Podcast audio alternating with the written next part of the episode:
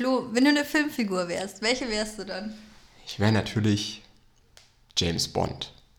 Ja, nee, aber okay. es gibt einen Unterschied. Nee. Eine Person, die du gerne wärst oder, ja, oder eine, die, die, du wirklich wärst. ja, die du wirklich wärst.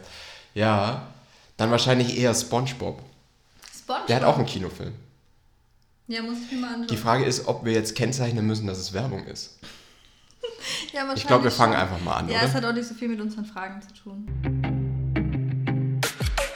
Willkommen zu Hausbautipps mit Flo vom Bauherrenforum, dem Podcast für alle zukünftigen Bauherren. Wir haben wieder ein paar Fragen für euch vorbereitet, rausgesucht aus äh, sehr vielen, ja, aus Bergen von Post, die bei uns ankommen. Ne? Und Judith liest einfach mal die erste vor und äh, was haben wir denn da? Ah ja. Ja, als erstes, ähm, ich wollte jetzt einen coolen Einstieg für die Frage finden. Ich finde keinen. Also, Wandheizung, davon habe ich heute zum ersten Mal etwas gehört. Mein Mann meinte gleich, oh nein, das kommt mir nicht ins Haus. Allerdings ohne Begründung. Könnt ihr Pro und Contra erläutern? Ganz liebe Grüße. Können wir. Und einmal, Jude, du hast es sehr gut vorgelesen. Ich konnte mich total in die Frage reinversetzen. Ähm, ja, Wandheizung. Entschuldigung, ich bin immer noch ein bisschen, weiß ich nicht, ich habe einen trockenen Hals. Ähm, genau, Wandheizung. Das Thema ist, die können sehr schön sein. Also die kann man, die kann man irgendwie designen, dass es, weiß ich nicht, nach Marmor aussieht oder es kann auch wirklich aussehen wie ein normales Bild oder so ein Gemälde oder sowas. Ne?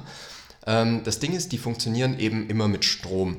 Das heißt, ihr werdet da einen relativ hohen Stromverbrauch haben, aber ähm, im Prinzip auch diese, diese Handtuchheizkörper im Bad sind natürlich auch Stromheizungen und im Prinzip auch dasselbe wie eine Wandheizung. Ne? Also dass ihr einfach im Bad, ähm, wo ihr mit der Fußbodenheizung oder mit der Luft, Luftwärmepumpe nicht so wirklich hinkommt, ne, ähm, dass die Wärme ausreicht für diese Räume, dann ist es meistens noch nötig, einfach einen zusätzlichen Heizkörper zu haben. Und das kann man eben entweder durch eine Wandheizung machen. Zu empfehlen wäre es wirklich, wenn man so eine Luft-Luft-Wärmepumpe hat, weil da die Temperatur meistens nicht, vor allem in den kalten Monaten, nicht so erreicht wird, wie man es gerne hätte. Deswegen sind da so zusätzliche Heizelemente eben in Form einer Wandheizung ähm, sind okay. Contra ist halt wirklich einmal klar, du musst es irgendwo aufhängen, ne? also geht ein bisschen Wandfläche verloren. Ähm, wobei man es eben, wie gesagt, als, auch als Designelement sehen kann, wenn man das will. Und der zweite Punkt ist halt der hohe Stromverbrauch, was auch wieder okay ist, wenn man natürlich eine PV-Anlage hat. Ne?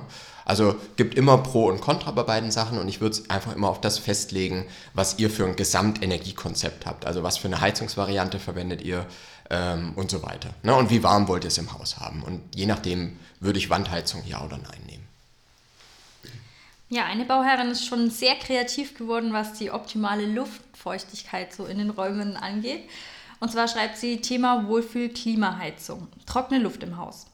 In der Suchfunktion habe ich keine zufriedenstellende Antwort gefunden. Wie bekommt man etwas mehr Luftfeuchtigkeit ins Haus? Mir ist bewusst, dass die kalte Luft im Winter trockener ist und genau diese Luft erwärmt und in unsere Räume gepustet wird.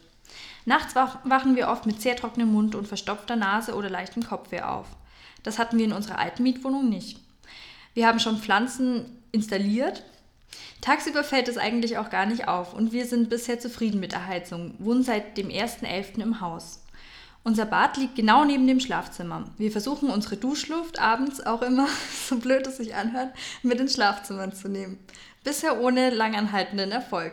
Habt ihr da noch weitere Vorschläge oder Ideen? Ein Topf, ein Topf über der Heizung ist leider nicht mehr die Lösung. Vielen Dank und liebe Grüße. Ja, also das ist, äh, ja, ist eine schwierige Sache. Mit dieser Luft-Luft-Heizung äh, habt ihr halt immer das Thema, dass die Luft genauso wie sie es beschreibt, ne, dass halt einfach sehr trockene Luft draußen angesaugt wird und einfach nur erwärmt wird und dann, ne, also das ist, äh, ist halt eine Schwäche von dieser Heizung.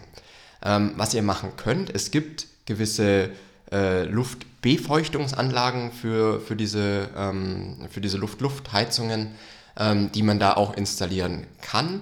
Aber wahrscheinlich hilft auch wirklich nicht viel anderes.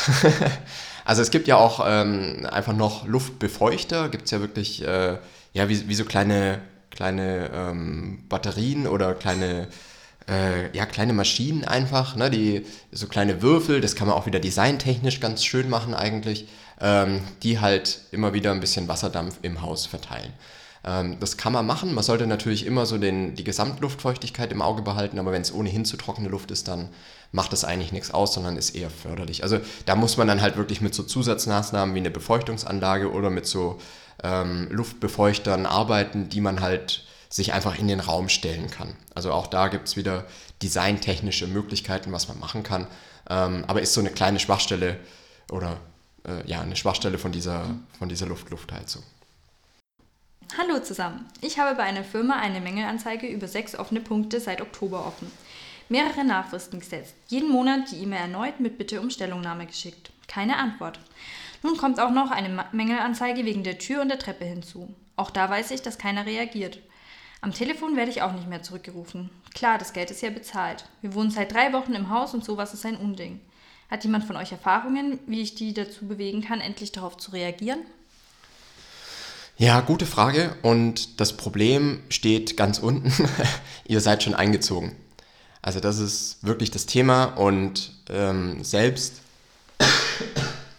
selbst wenn man noch keine offizielle Abnahme gemacht hätte, wäre der Einzug ins Haus eine stillschweigende Abnahme. Also so, so kann man das euch auslegen, ne? weil wenn ihr irgendwo einzieht und dieses Objekt in Benutzung nehmt, dann kann man auch davon ausgehen, dass ihr es als mängelfrei abnehmt. Und dann geht auch die Gewähr äh, oder die, die ähm, Beweislast auf die Bauherren über. Das heißt, jetzt müsst ihr nachweisen, dass ihr nicht schuld wart, dass die Treppe und die Türe kaputt sind. Das heißt, da ist jetzt eigentlich das Kind schon in den Brunnen gefallen und zu dem Zeitpunkt kann man nichts mehr machen. Ja, also ist leider wirklich so. Deswegen muss man immer, und deswegen ist ja auch die Hausabnahme so wichtig. Und deswegen würde ich auch immer empfehlen, ob das wir sind oder jemand anderes, ist völlig egal, aber nehmt jemanden mit, der da ein Protokoll schreibt, der sich das Ganze anguckt, der Bilder macht und so weiter, dass wirklich alle Mängel sauber protokolliert aufgenommen werden und nicht nur ihr alleine gegen den Bauleiter, der enorm viel Erfahrung hat und das halt jeden Tag macht und auch weiß, ähm, wie er da drüber bügeln kann, wenn ihr irgendein Thema habt. Ne? Dass man sowas verschiebt und sagt, ja, ja, das machen wir dann noch, aber jetzt mal hier unterschreiben. Und sobald ihr unterschrieben habt, ne, ist es durch. Oder jetzt wirklich so eine, so eine stillschweigende Abnahme durch schlüssiges Verhalten nennt sich das. Ähm, dass ihr, wenn ihr einzieht, dann ist das Thema eigentlich durch. Ne? Und ähm, hier hat sie ja auch geschrieben, ähm, das Geld ist bezahlt, die Schlussrate ist bezahlt. Also da gibt es überhaupt keinen Grund für die Firma, dass die sich noch bewegen, sozusagen. Ne? Also leider muss man hier sagen, wurde alles falsch gemacht, was man falsch machen kann. Ne? Und ähm, also hier an der Stelle kann man nicht mehr wirklich helfen, aber äh, das kann man jetzt nur wieder als, als Learning für alle nehmen, die eben noch nicht so weit sind. Ne? Also schaut wirklich, dass ihr A, euren Einzugstermin nicht so knapp legt, dass ihr rein müsst irgendwann, ne? sondern dass ihr vielleicht auch mal eine, eine Übergabe oder eine Abnahme schieben könnt, wenn es irgendwelche Mängel gibt und der Bauleiter ist nicht kooperativ. B, nehmt auf jeden Fall jemanden mit, der Protokoll führt und das alles offiziell aufzeichnet. Und C, haltet dann auch wirklich die Rate zurück, wenn irgendwelche Mängelpunkte noch offen sind. Aber ihr dürft dann natürlich auch nicht einziehen, ne? sondern einfach die Abnahme muss dann erstmal unter Angabe von Mängeln verweigert werden. Und ähm, wenn man das so macht, dann ist man da auf der sicheren Seite. In der Lage, wie es jetzt ist, da seid ihr wirklich komplett auf die Baufirma angewiesen, weil alles, was die jetzt noch machen, die können euch immer sagen, ja, sorry, weist uns nach, dass das nicht beim Einzug passiert ist. Und das ist genau das, äh, das was einfach wichtig ist. Ne? Also deswegen dran denken, die drei Punkte sind wichtig. Die nächste Frage kurz und knapp. Sind regionale Anbieter immer die bessere Wahl? Nö. nee, also kommt wirklich immer drauf an. Und es ist auch wichtig zu schauen, was ist denn als regionaler Anbieter jetzt überhaupt gemeint? Ne?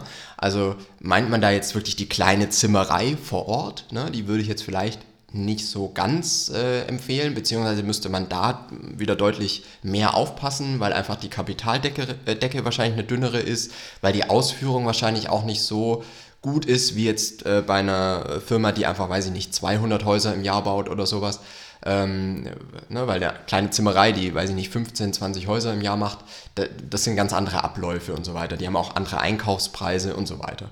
Also muss man mal gucken. Wir sind ein großer Fan, regional zu bauen, aber trotzdem noch eine gewisse Firmengröße zu haben. Und das sind immer diese zwei Schnittpunkte. Ne? Und ähm, wenn man die beiden Dinge beachtet, dann findet man eigentlich eine ganz gute Lösung. Also regional bedeutet auch nicht, dass die wirklich aus demselben Ort kommen müssen oder in einem, weiß ich nicht, 20 Kilometer Umkreis, sondern wenn ihr in Bayern baut, zum Beispiel ein bayerisches oder vielleicht noch ein baden-württembergisches Unternehmen zu nehmen. Sowas ist sinnvoll, ne? weil ihr dann relativ kurze Lieferwege trotzdem noch habt und Transportwege und auch der spätere Service dann ähm, noch deutlich besser ausgeführt werden kann, wie wenn ihr jetzt ein Unternehmen aus, weiß ich nicht, Schleswig-Holstein oder Mecklenburg-Vorpommern oder sowas nehmt, ne? die halt einfach deutlich längere Wege haben, wo ihr auch zur Bemusterung dann irgendwie nach Hamburg müsst oder sonst wo, ne? was überhaupt keinen Sinn macht und andersrum ja auch nicht. Ne? Also regional sind wir schon Fans, aber es muss wirklich nicht die lokale Firma vor Ort sein, die dann vielleicht auch viel zu klein ist, um, äh, um dann eine gewisse Sicherheit zu haben. Ne? Also da muss man immer so einen Mittelweg finden. Ja, wir müssen heute recht oft husten, gell? Vielleicht brauchen wir auch mal so einen Luftfeuchtigkeitsspender. Ja, ähm, also dann noch das Thema Finanzierung. Hallo, gibt es hier auch Leute, die über die Baufirma finanzieren wollen und die Banken ablehnen? Bei mir und meiner Frau sind es von sechs Banken schon zwei. Ich denke mir, bei 930 Euro Miete circa, die wir bezahlen, sollte es doch kein Problem sein, eine Finanzierung zu bekommen, oder? Ich freue mich auf eure Erfahrungen. Ja, mal wieder eine Finanzierungsfrage. Ähm, haben wir ja immer öfter. Und ja, also die Miete, die man bezahlt, ist noch kein wirkliches Indiz dafür, ob man sich das Bauen am Ende leisten kann oder nicht. Leider. Ne? Weil es kommen natürlich noch Punkte dazu, wie, wie hoch sind eure Verbindlichkeiten zum Beispiel, weil die Bank rechnet ja gewisse Pauschalen, die ihr an Lebenshaltungskosten habt, ne, und da weichen die auch selten davon ab. Ähm, B ist es natürlich auch wichtig, wie viel Eigenkapital ihr habt, gerade beim Neubau. Ne? Weil es ist ja nicht so, dass ihr quasi ein Haus kauft, da ist der Preis wirklich klar, ihr zieht ein und, und das passt und die Bank hat eine gewisse Sicherheit, sondern da kommen ja noch Themen wie die Erdarbeiten zum Beispiel. Und die Erdarbeiten, wenn ihr meine, ähm, meine, wenn ihr meine ähm, Posts auf Instagram ein bisschen verfolgt, die Erdarbeiten sind wirklich so der Punkt, bei dem die meisten Bauherren erstmal viel, viel zu wenig eingerechnet haben und dann hinterher noch eine Überraschung bekommen. Und wenn das, das sind teilweise 15.000 oder 20.000 Euro, die das mehr kostet, ne? Und ohne Eigenkapital zu haben, ne? und man ist dann eh schon bei der Bank irgendwie am Anschlag von was die halt einem geben würden, dann, dann würde das ganze Projekt nicht funktionieren. Ne? Und dann hätte die Bank ja auch keine Sicherheit, weil das Haus nicht gebaut wird. Und ähm, also das ist immer so eine Zwickmühle, deswegen es zählen noch viel, viel mehr Faktoren als die Vergleichsmiete, die ihr jetzt quasi zahlt. Ne? sondern ihr müsst insgesamt, muss eure Haushaltsrechnung stimmen, ähm, es muss auch insgesamt das Eigenkapital stimmen und da sollte man lieber wirklich einen Puffer haben, ähm, gerade wenn man baut, weil einfach noch so viele Kosten drumherum kommen. Ja, das waren schon wieder die fünf Fragen, gell? Ja, ich weiß nicht, woran es liegt. Das war jetzt eine Hustfolge diesmal. Und ähm, dann sehen wir uns nächstes Mal. Ciao.